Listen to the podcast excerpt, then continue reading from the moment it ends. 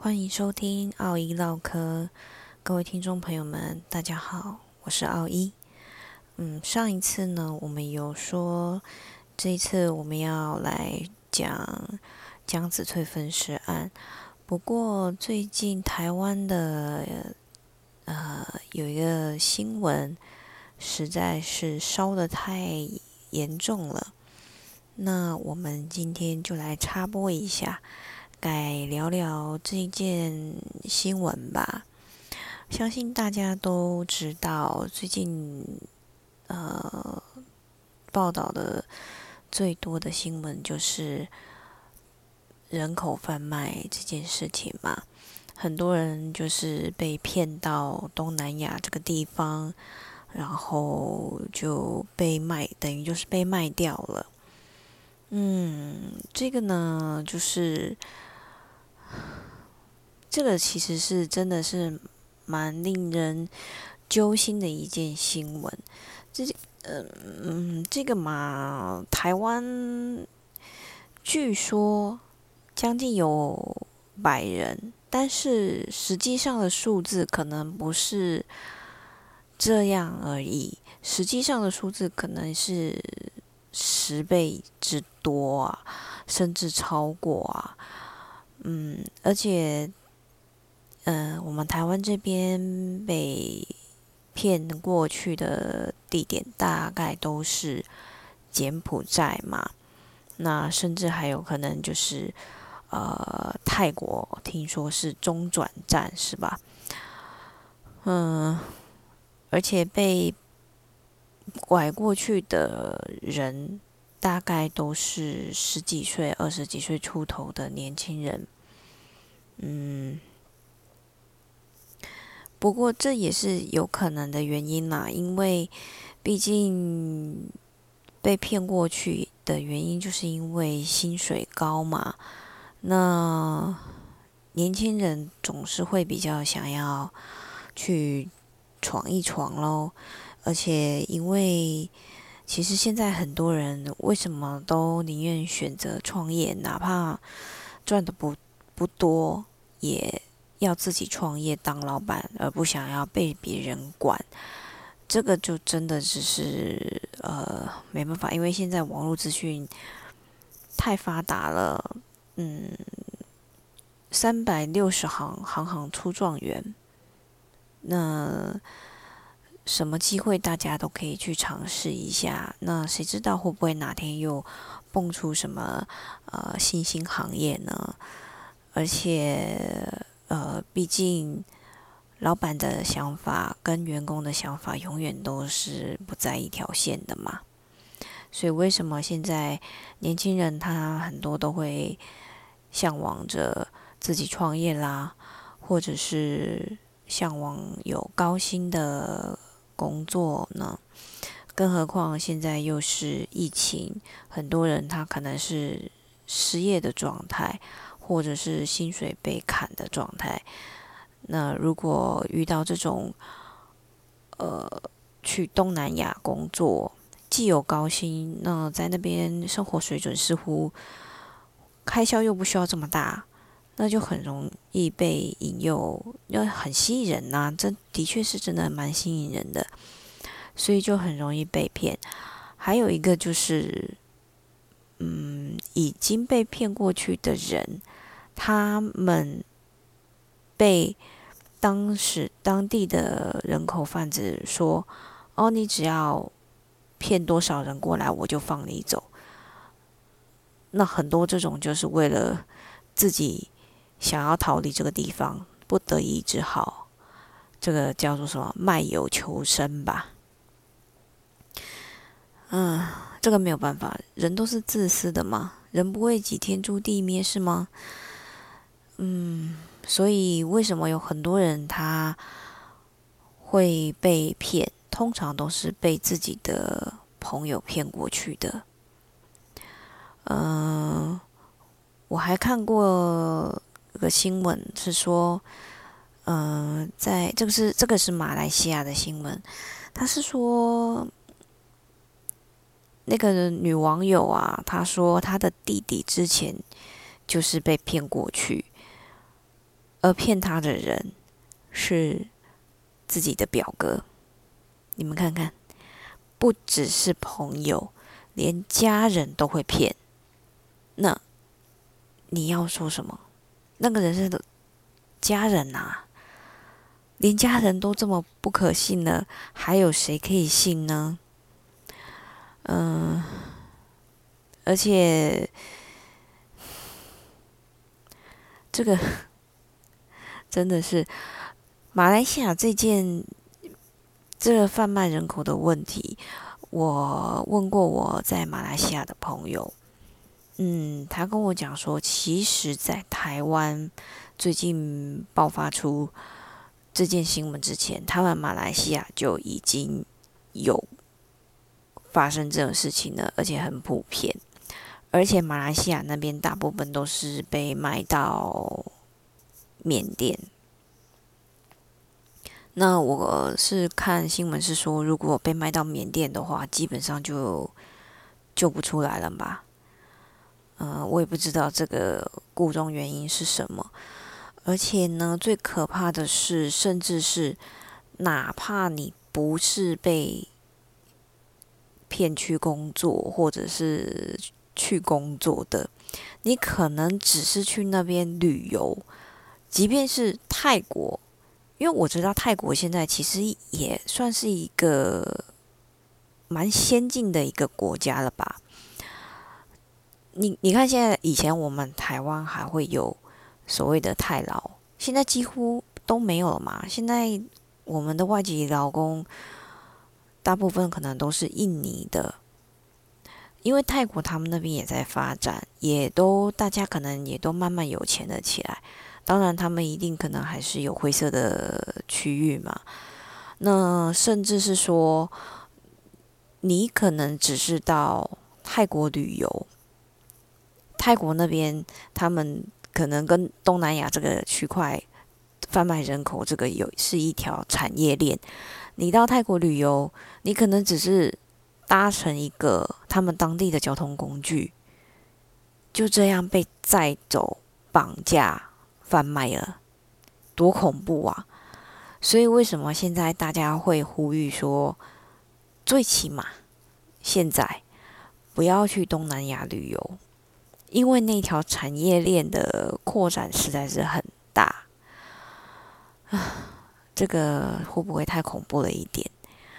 不过也真的是，嗯，好了，反正最近疫情嘛，也都尽量别出国吧，要不然还能怎么办呢？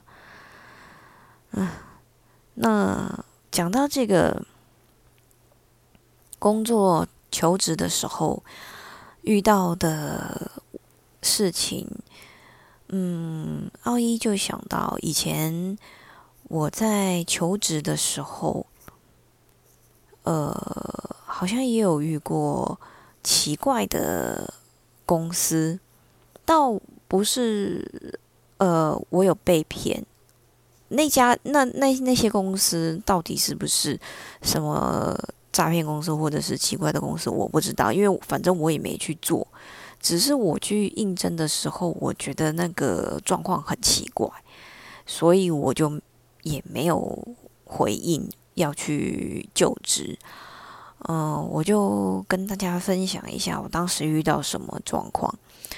嗯，我之前一去求职的时候，有一家公司，呃，他在一个商业大楼里面，在一间办公室。我去应征的时候，我那时候我也当然也是透过所谓的人呃网络上的人力银行啦，呃就是台湾最前几大的人力银行，然后投了履历表，人家通知我去面试，然后我去面试的时候，我一进去，当下我就觉得嗯这间办公室不算大，员工不算多，但是嗯都有人。然后每一个员工的表情，其实那个表情就很奇怪，就是他们当下都都是很专注在自己的电脑荧幕前，但是每个人的表情都是，呃，不是很开心，你会说奥义你在工作的时候你是要多开心？嗯，对我知道，但是那个气氛是很奇怪的，就是特别压抑，然后每个人好像都是面如死灰，好像都是觉得生不如死啊那种感觉。我就想说啊，这是怎么回事？然后呢，面试我的人是他们的董事长，你不会觉得很奇怪吗？你是什么身份？人家为什么要一个一个？你就是一个呃呃呃一个新人，一个菜鸟，甚至还不是他们的员工，为什么会需要劳烦到董事长来跟你面试呢？这这个是特别奇怪的一件事情。不过当时因为那个时候我去面试的时候，是我的妈妈陪着我去的。呃，然后，嗯，那时候面试的过程，其实因为时间有点久远了，我有点忘记。我只知道说，那个董事长他一整个过程都是好像就是展现很想展现他的亲和力啊，也是笑呵呵的啊，然后跟我讲解了一下他们公司大概是在做什么的。然后我就听听听完之后，好，OK。面试结束之后呢，呃，我的我的妈妈就问我说：“嗯，你自己觉得怎么样呢？”因为可能我妈妈觉得也不好干涉我什么，毕竟是我要找工作嘛。那事后我当然我就是跟我妈妈说，我觉得很奇怪啊，就是呃。这家公司一进去，这个气氛第一个就很奇怪。第二个，我是什么身份？为什么会需要劳烦到所谓的董事长来给我面试？然后那个工作内容我听了也很奇怪啊，就是 反正从头到尾一整个都是怪。我就跟我妈说算了吧，再看看别的吧。所以我就也没有去做。那后来。那家公司怎么样？我不知道。反正总之，那栋商业大楼后来也是没落了啦。然后，嗯，后来我又有一次求职的经验是，哦，我还记得那一家公司呢，是当时在台中其实还蛮有名的一家。手摇饮料店连锁的，而且那段时间它展店的非常快。然后，呃，你说他们家的饮料嘛，我觉得还 OK 啦。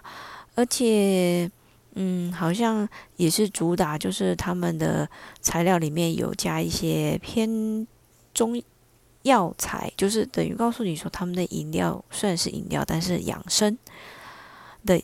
类型的，然后那个时候他们在台中展店的很快，后来我在那个人力银行有看到他们在征才，他们有征就是可能就是一般的员工，还有展店的所谓的展店的业务经理之类的。那我就觉得，嗯，他既然他在呃中部这个地方，他展店这么快，也这么多的连锁店了。那总不会是骗人的吧？于是，我那我也就投了履历表。后来，还有我也就去面试了。啊，这家公司更奇怪了。我一进去，整间办公室，嗯，有办公桌，有办公设备，有电脑，但是不是每一张办公桌上都有电脑的，就是蛮稀少的。而且我一进去，重点是。没什么人呐，印象中好像就一两个吧，整间办公室就一两个。你办公桌最起码也有个十张办公桌吧，员工就一两个，空荡荡，这是什么情形？然后呢，我当下其实我进去的时候，我是有点抗拒，我有点害怕的。那领我进去的人呢？反正就是，反正也是经过一一番的面试过程吧。后来我就面试完之后我就离开了。当下我就觉得超级奇怪的，这是什么地方啊？什么办公室？怎么会没有人？哪怕是中午用餐时间也不是这样吧？更何况那个还不是中午用餐时间。所以后来我就也没有去去那边工作。但是那个时候，其实我还特地查了一下这间手摇店的这个。我忘了他是股东还是董事长，我查了一下，网络网络上还真的有资讯哦。就一查，什么什么东西啊？这个这个人是有前科的诈欺犯，那 居然还可以开手摇店，开的这么堂而皇之、明目张胆。结果原来他是。有前科的诈欺犯，就后来没隔几年，这家手摇店就没有了，嗯，就就没有了。原因不知道，我也没有去查。我只是觉得，反正面试的过程很奇怪，办公室的场景也特别奇怪。那奥一这个人本身就是可能比较相信直觉吧。那有的时候也蛮常验证我的直觉确实是挺准的，虽然有的时候呢，我会选择去忽略掉我的直觉，因为我我就是怕我是想太多，但是有的时候往往事情的结果再度的验证了我的直觉确实挺准的，所以后来我决定，如果我的直觉是怎么样，我还是稍微相信一下自己吧，就是觉得怪。就不要去碰它，这可能也是，也是啊，因为这个原因，所以让奥一可能逃过几劫吧，也许可能吧，因为我也不知道当时那些公司后来发生什么事情。嗯，这也是。这也是自己的一个奇特的经历啦。OK，那反而反过来再说说现在这最近台湾的这个新闻。其实我会想，很多人呢，他们可能会去说，啊，那些被骗出去的人就是笨呐，你不懂事啊，没有社会经验呐，什么的，去反而去检讨受害者。我是觉得，嗯，还是不要检讨受害者吧，因为被骗出去，大家都知道在那个地方他们受过什么事情，已经是够可怜了。为什么还要见到他们？能不能被救出来还是一回事？为什么要去给他们二二次伤害呢？你说他们笨吧，没有经验吧？